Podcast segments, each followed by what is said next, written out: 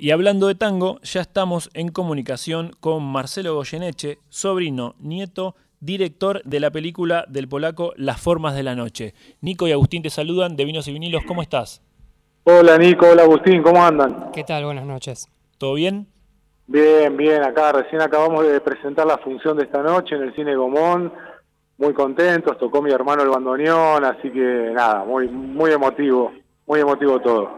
Me imagino esto, esta película que se estrenó ayer en el Cine Gomón, eh, Las Formas de la Noche, y cómo fue esa, ese estreno. Uy, fue, pero una noche polaquiana. Qué lindo. Muy, muy intensa, muy intensa. La verdad que muchas emociones, muchas sensaciones. Muchos amigos también, la familia, así que imagínate que, nada, después de cuatro años de estar trabajando esta película, eh, muchísimo archivo, de recopilarlo, de remasterizarlo, digitalizar viejas filmaciones de la familia. Bueno, hicimos un laburazo para dejar la película lo mejor posible para que el público se pueda encontrar con ella en la sala, ¿no? Claro, y, qué lindo, porque justo dijiste esto de una noche eh, eh, polaquiana, eh, y bueno, tiene mucha referencia, ¿no? Goyeneche y la noche, ¿no? Son sinónimos, son, son sinónimos, de esa, de esa noche bohemia, de esa noche de tango, de los códigos de la noche que en Buenos Aires que ya no existe, ¿no? Sí. Pero bueno, tratamos de, recuperarlo un poco con la película y, y, de transitar un poco esas cinco décadas que tuvo al polaco como protagonista dentro de la historia de la música popular argentina. Eh, Marcelo, eh, ¿cómo la catalogarías vos la película? Digo, ¿es documental? ¿Es película? ¿Es biografía?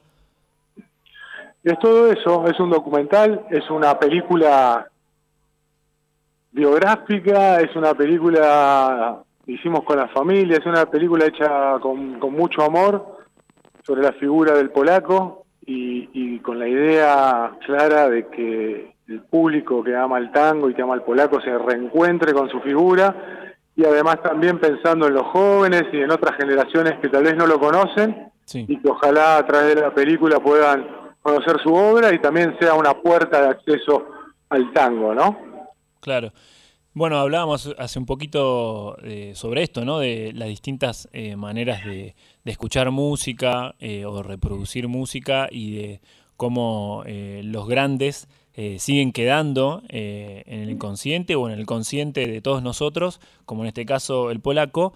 Y, te preguntaba también esto de los, del catálogo, eh, porque también sucede que, bueno, en el, cine o como en todas las artes, hay que, viste, como sí o sí poner una etiqueta para poder después llevarlo y reproducirlo en distintas plataformas, o en este caso en la pantalla grande como fue en el cine Gomón. Sí, Sí, yo digo que es una película, es una película documental. Eh, me encanta decir que es un documental. Yo vengo del mundo del documental, soy documentalista hace muchos años. Esta es mi séptima película. Creo que el documental es un género a veces medio subvalorado, un subgénero comparado con la ficción, pero realmente combina un montón de elementos que hacen que pueda ser una propuesta artística sumamente importante. Nosotros en la película tenemos registros de fotos, entrevistas, tenemos grabaciones inéditas, tenemos videofilmaciones en Super 8 de los años 60 y 70 de la familia, digamos, hay un collage de imágenes y de sonidos que acompañan la voz del polaco contando su historia. Eso era fundamentalmente lo que yo buscaba, ¿no? Claro. Y em, Marcelo, te pregunto, ¿cómo, cómo es el, laburo de juntar toda esta información eh, y, hacerlo, eh, bueno, sin independiente, ¿no? Eh, ¿Cómo es el laburo de tantos años de juntar toda esta información y después poder presentarlo ni más ni menos que en el Cine Gomón? Sí, es, es un, un, laburo arduo, es un laburo apasionante también, digamos, es lo que más me gusta, investigar, indagar, buscar en los personajes que trato de retratar esas historias ocultas, traerlas a la luz, eh, es un poco una mezcla de cosas y también fundamentalmente es una película independiente que se pudo realizar gracias a que existe el Instituto Nacional de Cine y Artes Audiovisuales. Sin políticas públicas de fomento, digamos, esta película como tantas otras sería imposible de que existieran. Bueno, qué importante eso, ¿no? También eh, hoy vale la pena y creo que mucho destacar esto de, del apoyo del cine nacional, del fomento, de la distribución, eh, de, los espacios Inca, ¿no? También. Sí, por supuesto, es sostener nuestra cultura, sostener nuestra identidad, ¿no? Sin políticas públicas eh, es muy difícil y además es un derecho, el acceso a la cultura es un derecho de la gente, el derecho de los pueblos y es el derecho nuestro como realizadoras y realizadores de poder contar nuestras historias, ¿no? Si no, ¿quién las va a contar? Claro, totalmente, totalmente. Y Marcelo, eh, contame un poquito sobre el documental, si si con qué se va a encontrar la gente, si va a haber más de, no sé, desarrollo de, un producto visual que tiene, no sé, una voz en off eh, o tiene diferentes eh, eh, videos audiovisuales de una etapa del tango, una etapa del rock, una etapa de él como artista del cine.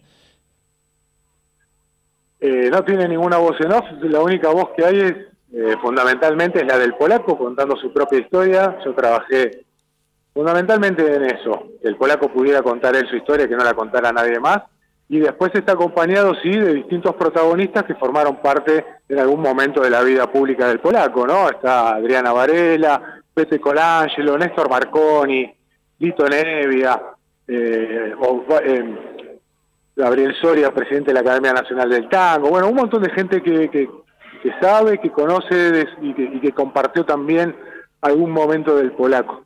Es una mixtura de todo eso, la película, con mucho material de archivo, muchísimo, con algunas grabaciones inéditas y nada, también trabajando la parte técnica con la mejor calidad posible para que se encuentren, como digo siempre, lo mejor que pueden hacer es venir al cine a disfrutar el polaco en su máximo esplendor, eso es, por lo cual nosotros trabajamos mucho. ¿Encontraste algo que te sorprendió en ese archivo que dijeras, wow, ¿cómo nunca habíamos eh, puesto esto o no, algo que, no esperabas encontrar? Sí, encontré, encontré eh, algunas entrevistas al polaco hablando de muchísimos temas, me sorprendió, bueno, el polaco era un tipo adelantado en, muchos aspectos.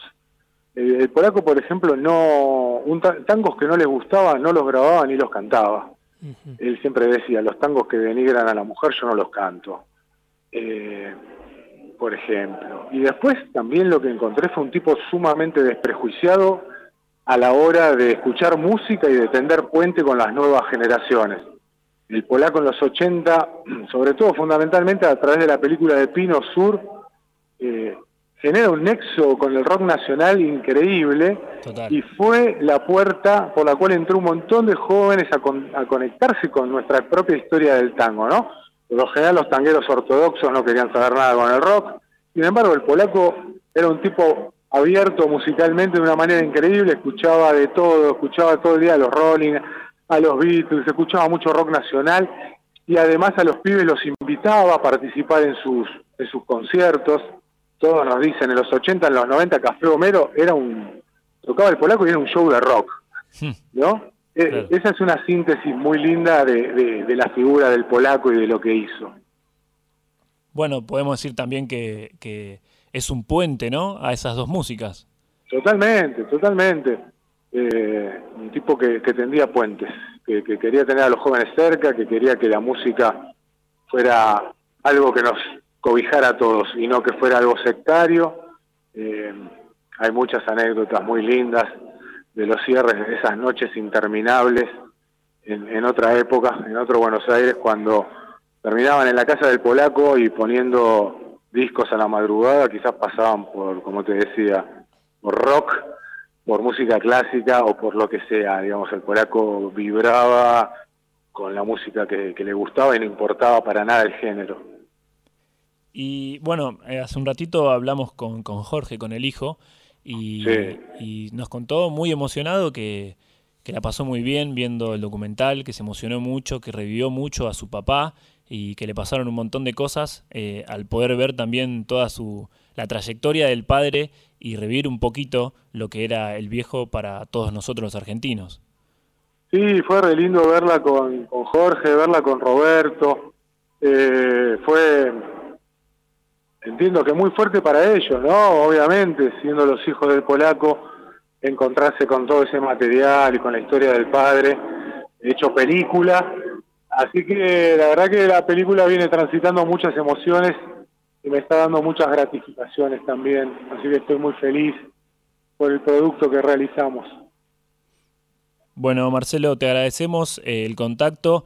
Eh, trataremos de ir a ver este documental del polaco. Te agradecemos también por, realizarlo, también porque creemos que eso es importante, eh, como bien decías, para la memoria de todos nosotros. Y gracias por conectarte con nosotros y cuando quieras, sos más que bienvenido aquí a Vinos y Vinilos. Muchas gracias a ustedes, los espero. El cine argentino necesita que el público venga y es importante que vengan en la primera semana está en las salas para así poder generar continuidad, para que más gente se pueda encontrar con, la película. Así que los espero. Estamos todos los días en el Cine Gomón y en el Cine Cosmos. Buenísimo. Muchas gracias, Marcelo. Un abrazo grande. Gracias a ustedes. Chao, hasta luego. Ahí pasaba Marcelo Goyeneche, sobrino, nieto y director de la película del polaco Las Formas de la Noche.